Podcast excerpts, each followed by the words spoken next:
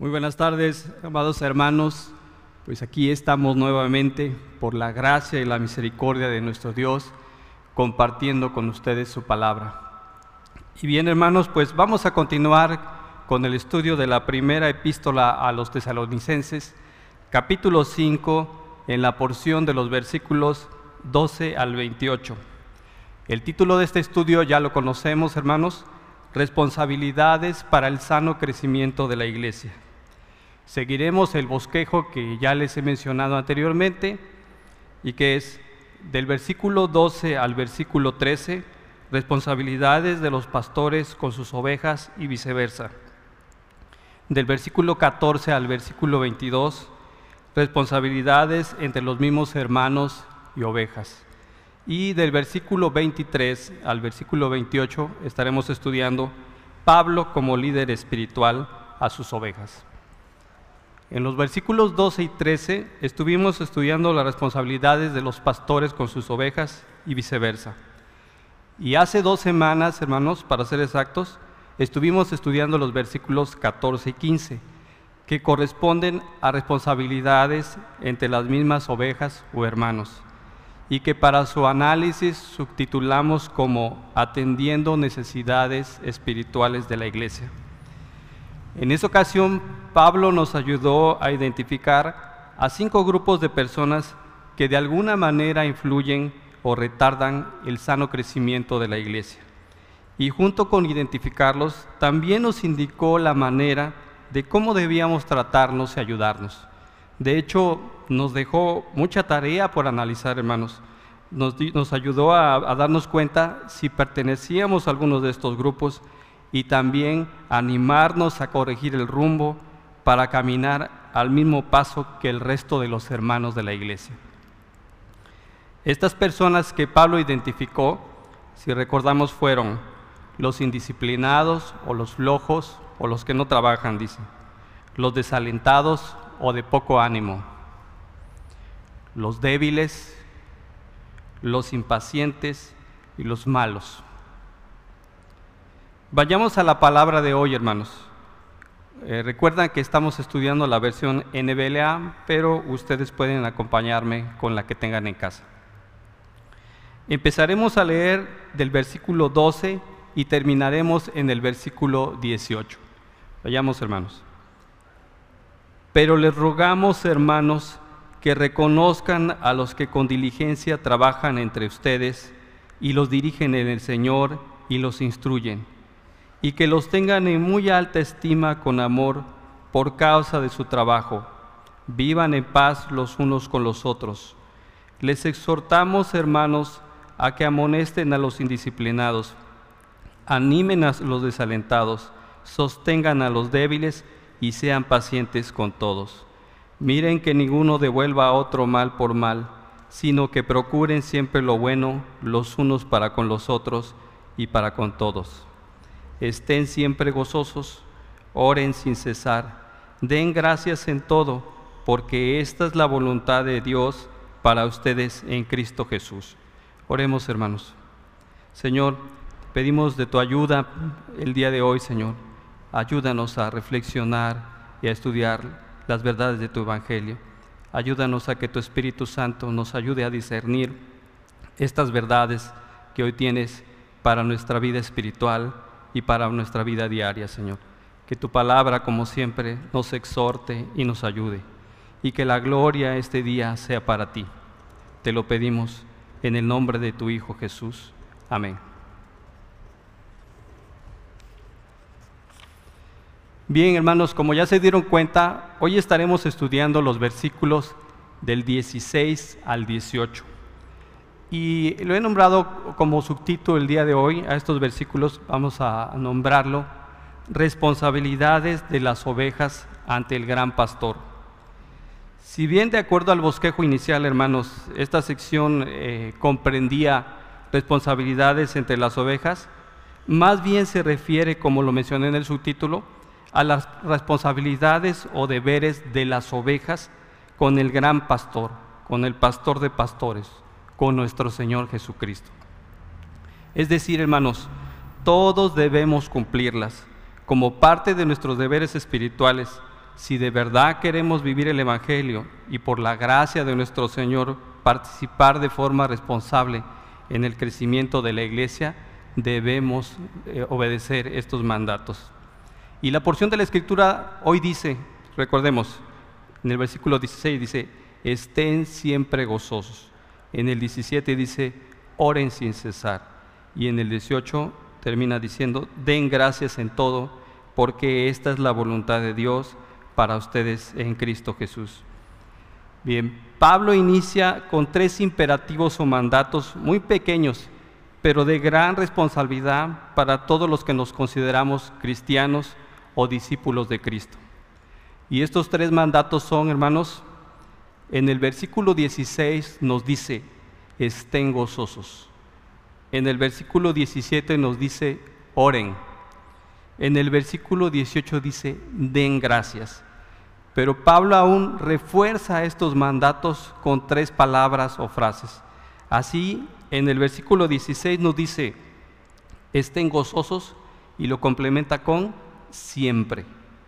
En el versículo 17 dice, oren y nos dice, ¿de qué manera? Sin cesar. En el versículo 18 dice, den gracias. ¿De qué manera? En todo. Así que si nos damos cuenta, hermanos, Pablo no nos deja ninguna duda de cómo debemos obedecer o cómo debemos hacer estos mandatos. Y va más allá Pablo cuando nos dice, no es porque yo se los indique, sino como vemos en el versículo 18, en su segundo segmento, dice, porque esta es la voluntad de Dios para ustedes en Cristo Jesús.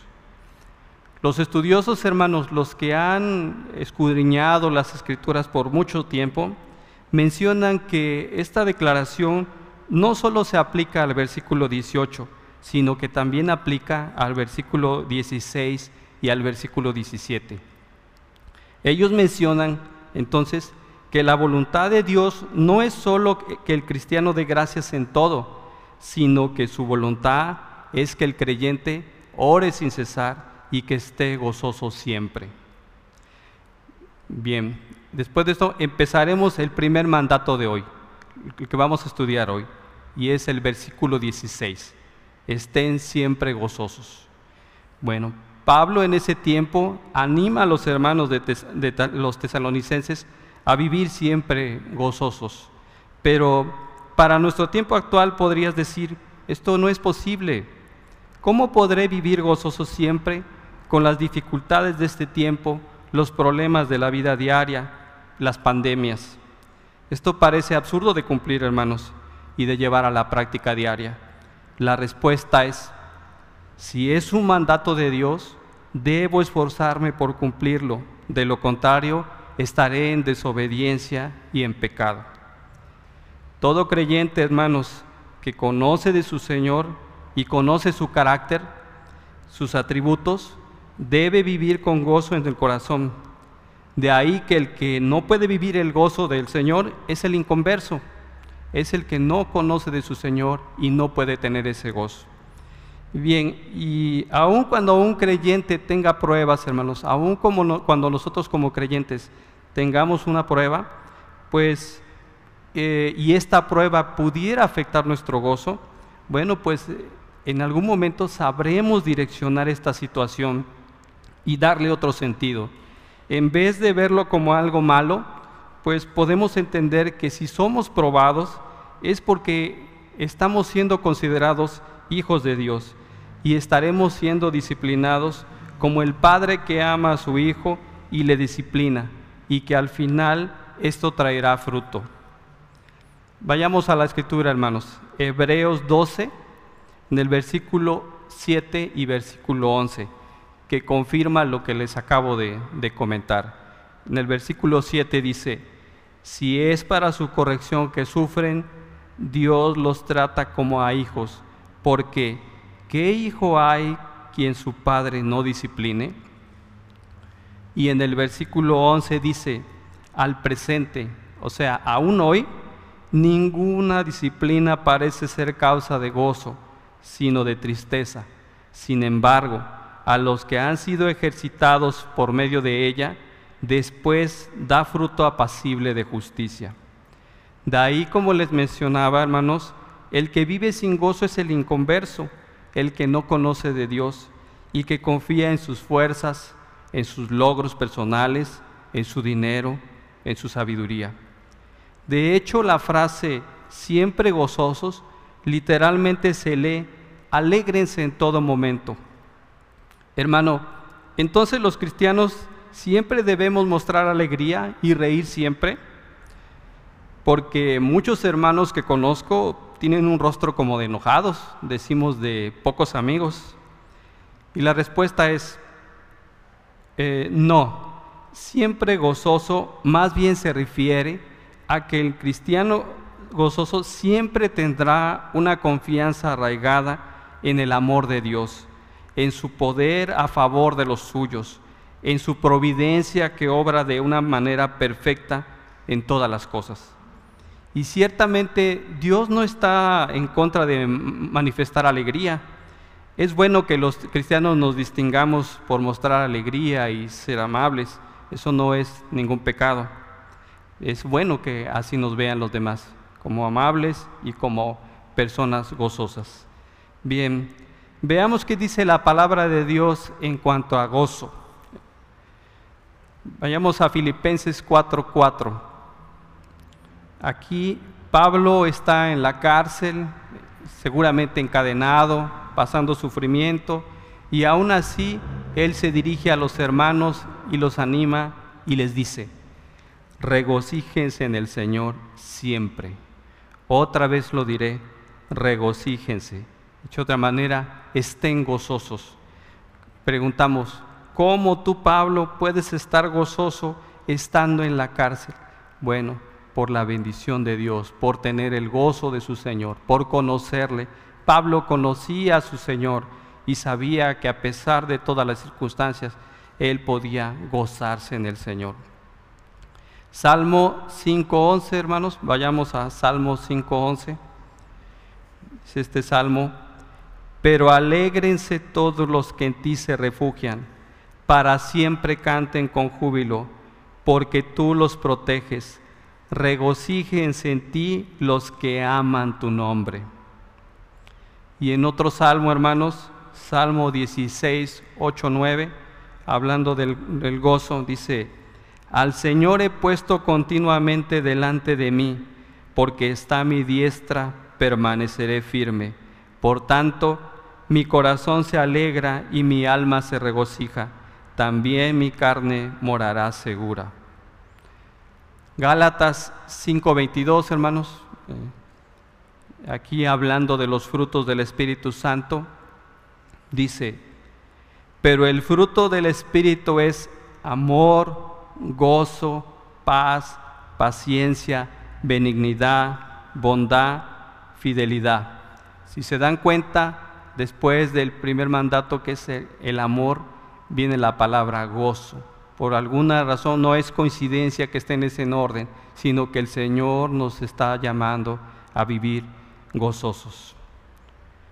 Juan 16, 22 dice, igual, de igual manera, hablando de la obra del Espíritu Santo, dice, por lo tanto, ahora ustedes tienen también aflicción, pero yo los veré otra vez y su corazón se alegrará y nadie les quitará su gozo. Ahora, hermanos, quiero que analicemos algunas razones por las que los creyentes debemos experimentar gozo en el Señor. Existen muchas, hermanos, pero bueno, solamente vamos a mencionar algunas. Primera razón por la que como cristianos debemos de sentir gozo en el Señor.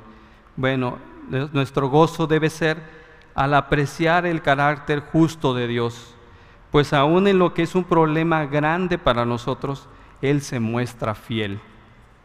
Veamos el Salmo 28, 7, hermanos. Salmo 28, 7.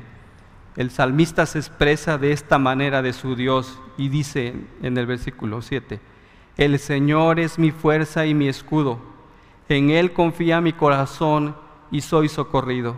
Por tanto, mi corazón se regocija y le daré gracias con mi cántico. ¿Qué nos dice el salmista? Que aún en los problemas que pudiera estar pasando, el Señor es su escudo y su fuerza. Y dice, en Él confía. Así, hermanos, también nosotros en tiempos de prueba y lo demás debemos de confiar en el Señor, que estos problemas no nos quiten nuestro gozo.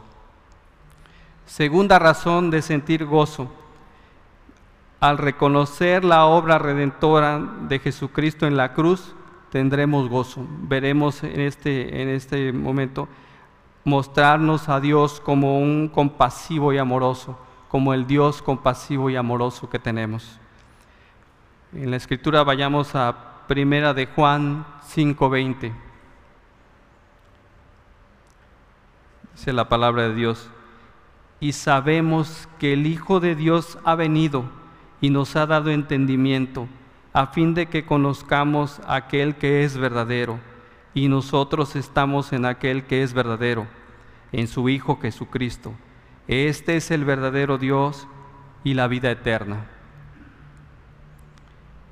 Tercera razón para sentir gozo, hermanos, por la obra del Espíritu Santo a nuestro favor. Romanos 8:14 dice la palabra de Dios, porque todos los que son guiados por el Espíritu de Dios, los tales son hijos de Dios. De esa manera también nosotros debemos de permitir que seamos guiados por el Espíritu Santo. Cuarta razón para estar gozoso, por la providencia de Dios todos los días. Y en esto yo creo que todos los días, todos como hermanos, oramos que Dios nos provea. ¿Qué dice la palabra de Dios? Filipenses 4:19. Y mi Dios proveerá a todas sus necesidades conforme a sus riquezas en gloria en Cristo Jesús. Quinta razón, hermanos, para estar gozosos, por la promesa de la gloria futura. Mateo 5, en los versículos 11 y 12, hablando de las bienaventuranzas, dice, Bienaventurados serán cuando los insulten y persigan y digan todo género de mal contra ustedes falsamente por causa de mí. Regocíjense y alégrense, porque la recompensa de ustedes en los cielos es grande, porque así persiguieron a los profetas que fueron antes de ustedes. Segundo mandato, hermanos, vamos a pasar al versículo 17, que dice, oren sin cesar. Bien, eh, nuevamente podríamos decir que este mandato es imposible de cumplir. Escuchaba a un pastor, hermanos, que preguntaba a su maestro, ¿cómo puedo orar sin cesar? No es posible que mi mente pueda hacer eso. Y, y el maestro le contestaba con otra pregunta, ¿puedes preocuparte sin cesar? estar trabajando y a la vez pensar en otra cosa, estar afanado en querer hacer o resolver otra cosa. Si puedes preocuparte sin cesar, entonces también puedes orar sin cesar. Y es que, hermanos, si somos creyentes que vivimos con gozo, también seremos unos creyentes que deberíamos estar orando sin cesar, reconociendo nuestra dependencia de Dios, dando gracias cada vez que nos bendice, pidiendo auxilio cada vez que le necesitamos, pidiendo sabiduría cada vez que no sabemos qué hacer, adorando al Dios a reconocer sus atributos. Orar de manos se traduce del griego prosechomai. Es la palabra más común en el Nuevo Testamento, que significa rogar, suplicar, hacer oración y pedir y también comprende los aspectos de sumisión, petición, intercesión, alabanza y acción de gracias. Sin cesar, en cambio, hermanos, significa constantemente y no se define como una actividad perpetua a permanecer de rodillas, sino más bien se refiere a una actitud de oración continua. Para entender este mandato, Basta con ver el ministerio del Señor Jesús mientras estuvo en la tierra. Él oraba fielmente, manteniendo una comunicación constante con el Padre. Veamos qué dice la escritura de la vida de oración de nuestro Señor Jesús. Acompáñenme a Mateo 14, 23. Mateo 14, 23 dice, después de despedir a la multitud, subió al monte a solas para orar y al anochecer estaba allí solo. Marcos 1.35, hermanos. Marcos 1.35 dice la palabra de Dios. Levantándose muy de mañana, cuando todavía estaba oscuro, Jesús salió y fue a un lugar solitario y allí oraba. Lucas 22.41 dice, y se apartó de ellos como a un tiro de piedra y poniéndose de rodillas oraba. Orar sin cesar también lo podemos entender como una disciplina para orar durante el día, apartar un tiempo para la oración. Y en la Biblia, hermanos, tenemos muchos ejemplos de hombres que oraban sin cesar de una forma disciplinada. Por ejemplo, en el Antiguo Testamento podemos citar a Daniel, cuando siendo rey Darío, los sátrapas, que se refiere a gobernadores de una provincia y otros gobernadores también, pues eh, firmaron un edicto con la intención de perjudicar a Daniel, en el que se prohibía pedir favor a ningún dios fuera de su rey. Quien lo hiciera en un tiempo de 30 días debería ser castigado. En el caso de Daniel, él oraba a Dios y no pedía favor al rey. Y así podemos ver en la escritura, hermanos, Daniel 6:10, Daniel capítulo 6, versículo 10, que dice, cuando Daniel supo que había sido firmado el documento, o sea, el edicto que les mencionaba, entró en su casa y en su aposento superior tenía ventanas abiertas en dirección a Jerusalén. Y como solía hacerlo antes, continuó arrodillándose tres veces al día, orando y dando gracias delante de su Dios. Dice, hermanos, que oró arrodillándose tres veces al día como solía hacerlo. Él dedicaba un tiempo de oración diariamente. Así nosotros, hermanos, debemos tener un tiempo de oración diariamente y en todo momento también. Filipenses 4, versículos 6 y 7. Dice la palabra de Dios, por nada estén afanosos, antes bien, en todo, mediante oración y súplica, con acción de gracias, sean dadas a conocer sus peticiones delante de Dios. Ahora, hermanos, analicemos algunas motivaciones que como cristianos debemos tener para orar sin cesar. Una primera motivación es el deseo de glorificar a Dios. Debemos de tener ese deseo de glorificar a Dios. Jesús enseña a sus discípulos un modelo de oración que todos conocemos y que es el Padre Nuestro. De hecho, en Mateo 6, en versículos 9 y 10, en esta porción del Padre Nuestro dice, ustedes pues oren de esta manera, Jesús enseñando a sus discípulos. Padre nuestro que estás en los cielos, santificado sea tu nombre, venga tu reino, hágase tu voluntad, así en la tierra como en el cielo. Jesús enseña a sus discípulos a ver eh, a nuestro Dios en los cielos, a, ver que su nombre, que Él es santo, y también pide que venga su reino y que haga su voluntad como lo hace en el cielo. Segunda motivación para orar sin cesar, dice, puede ser el deseo y libertad de tener comunión con Dios. Y es que, hermanos, nosotros podemos orar cuando lo deseamos y a la hora que lo decidimos, siempre podemos tener esa comunicación con Dios. El Salmo 42, 1 y 2 nos dice, como el siervo anhela las corrientes de agua, Así suspiro por ti, oh Dios, el alma mía. Mi alma tiene sed de Dios, del Dios viviente. ¿Cuándo vendré y me presentaré delante de Dios? Es decir, hermanos, tenemos que vivir en dependencia de Dios, orando en todo momento, sintiendo esa necesidad como la de eh, poder respirar o la de poder tener alimento. Nuestro alimento espiritual debe ser su palabra y la, su oración. Tercera motivación para orar, hermanos, porque Dios supla nuestras necesidades.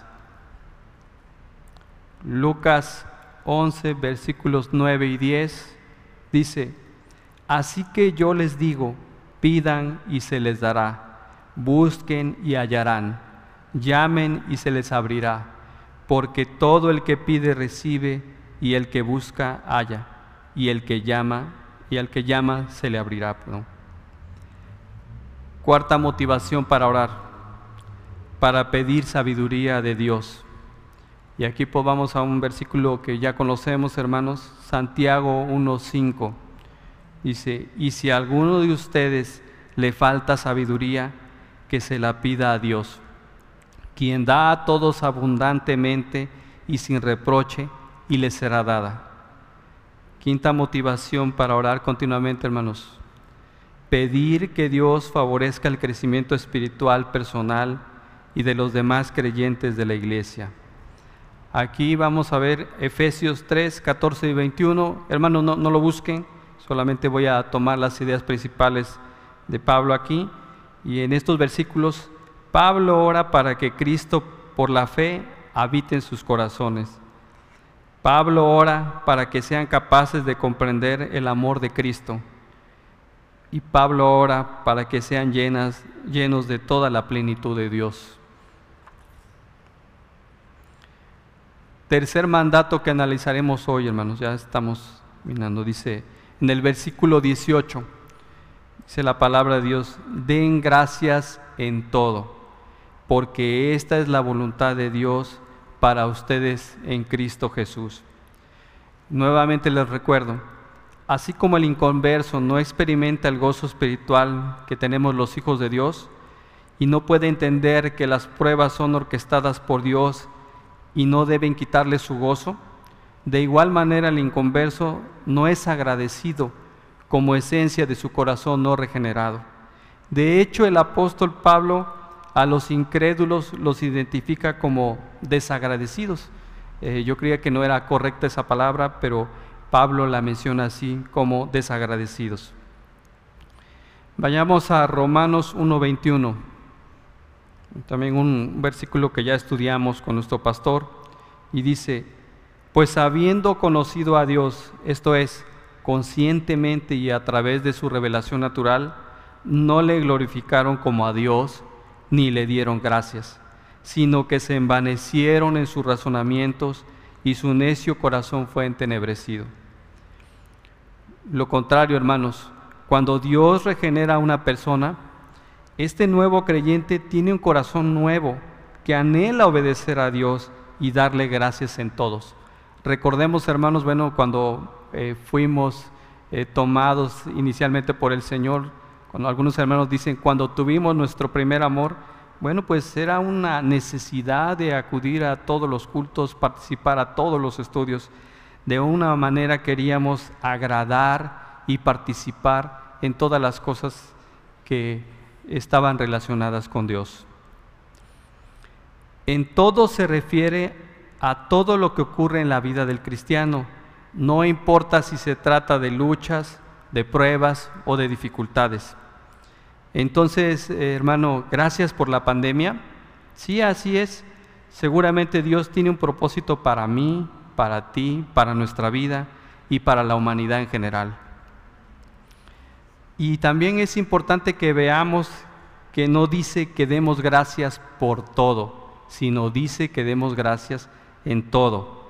Y es que eh, no vamos a dar gracias por nuestros pecados personales, no vamos a decirle a Dios gracias por el adulterio, gracias por mi flojera, gracias por el chisme, gracias por mi avaricia. No, hermanos, es, se refiere a las situaciones eh, eh, que no son referentes al pecado.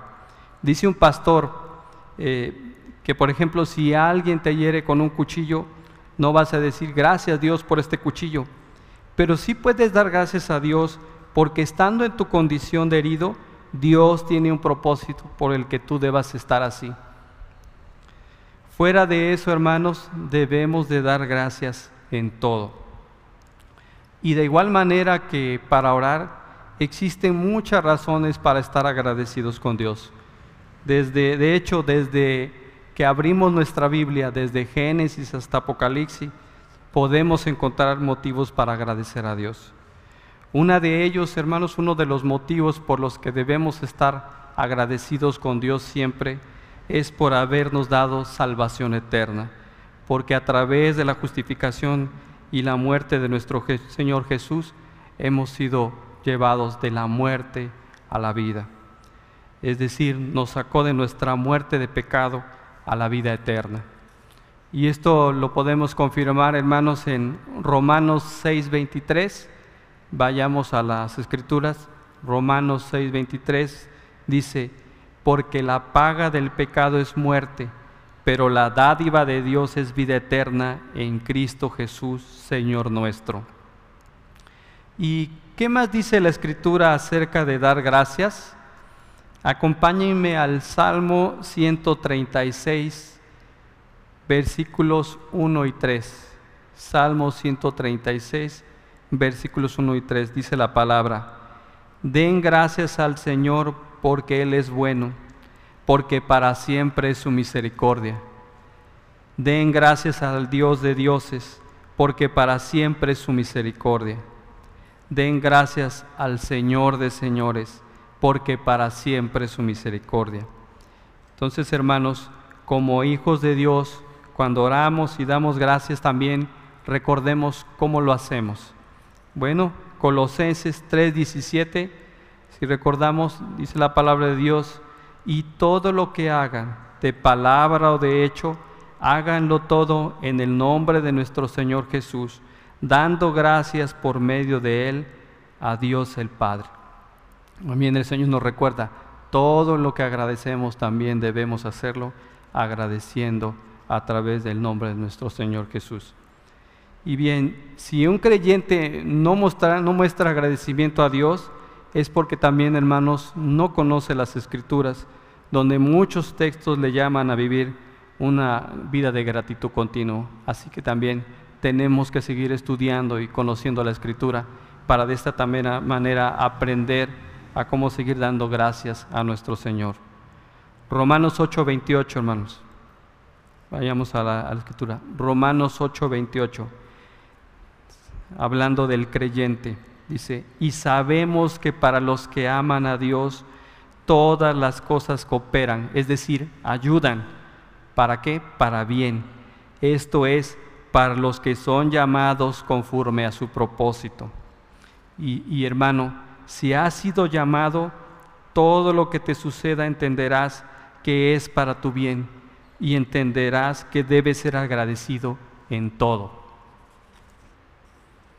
Conclusión, hermanos. Conclusión de este día.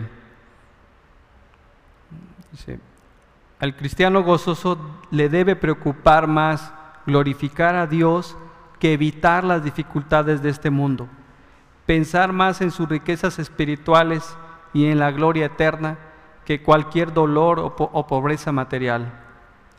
Los creyentes que vivan de esta forma cumplirán el mandato de vivir siempre gozosos. Pastor John MacArthur cita en uno de sus estudios cuando definiendo orar sin cesar y lo define de esta manera. Dice, orar sin cesar es orar constantemente, en todo momento como nuestra respiración espiritual. Es decir, no podemos dejar de hacerlo, sino que mientras estemos vivos, nuestros pulmones se expanden e inhalan aire. Es simplemente vivir en todo momento en dependencia de Dios, en comunión con Dios, de tal manera que la oración suba a Dios como una petición, una alabanza o se convierta en una causa de intercesión simplemente significa que vivas las experiencias de tu vida con una conexión constante con el Señor, que todo lo que hagas te atraiga a Dios. Y hermanos, hay algo que caracteriza a los grandes siervos de la historia y a los actualmente, a los pastores, a los que podemos decir que tienen éxito espiritual. Bueno, todos estos hombres, hermanos, son hombres de oración, que pasan grandes tiempos en oración, dedicando tiempo a la oración. Y hermano, te animo, si quieres que el Señor te use grandemente en tu ministerio o en tu vida de fe, debes dedicar tiempo a la oración. En tiempos de angustia, de temor, de preocupación y de estrés, la actitud de acción de gracias debe caracterizar al creyente. Pablo finaliza estos mandatos o responsabilidades que debemos cumplir diciéndonos, porque esta es la voluntad de, Dios para nosotros en Cristo Jesús. Entonces, la voluntad de Dios es que todos los que estamos en Cristo Jesús debemos expresar gozo, pero un gozo constante. Debemos de orar constantemente y debemos de estar agradeciendo a Dios constantemente. Bien, hermanos, vamos a terminar orando. Señor, gracias por tu palabra expuesta hoy, por enseñarnos que siempre debemos estar gozosos. Como dice tu palabra en 1 de Pedro 1.6, debemos gozarnos porque aunque seamos afligidos por un poco de tiempo, nos espera un gozo eterno en tu presencia. Ayúdanos a tener un tiempo de oración todos los días, siempre en todo momento, a vivir cada día agradeciendo por todo lo que nos das, por lo bueno y por lo que consideramos malo, pero que tiene un propósito para nuestra vida. Te lo pedimos en el nombre de tu Hijo Jesús. Amén.